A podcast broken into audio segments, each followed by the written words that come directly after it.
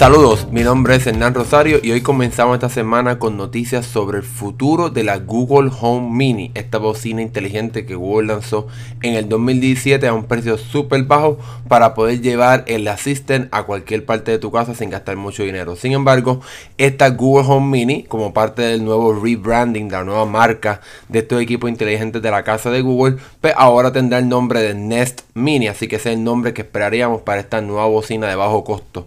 Entonces, según el reporte de 9 to 5 Google, esta bocina no cambiaría mucho el diseño, quizás sea un poquito más grande para tener un poco de mejor sonido, más volumen, más bajo, etcétera, para darte, ¿verdad? Una calidad de sonido mucho más eh, vibrante, más de mayor calidad.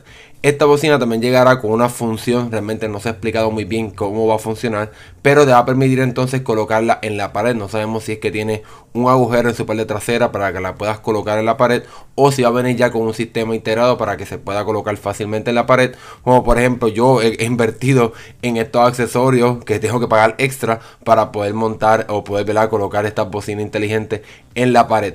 Algo interesante es que esta bocina, esta nueva bocina, esta Nest Mini, supuestamente va a estar llegando con un puerto para audífono de 3.5 milímetros, lo cual le permitiría hacer dos cosas o conectar equipos para que, se, para que la bocina funcione como una bocina para sea un teléfono u otro equipo de tu hogar o para salir el audio de esta bocina para que entonces la puedas conectar a bocinas con mayor calidad o con mayor volumen para que entonces tengas una bocina inteligente pero utilizando el equipo de bocina que ya tienes en tu casa.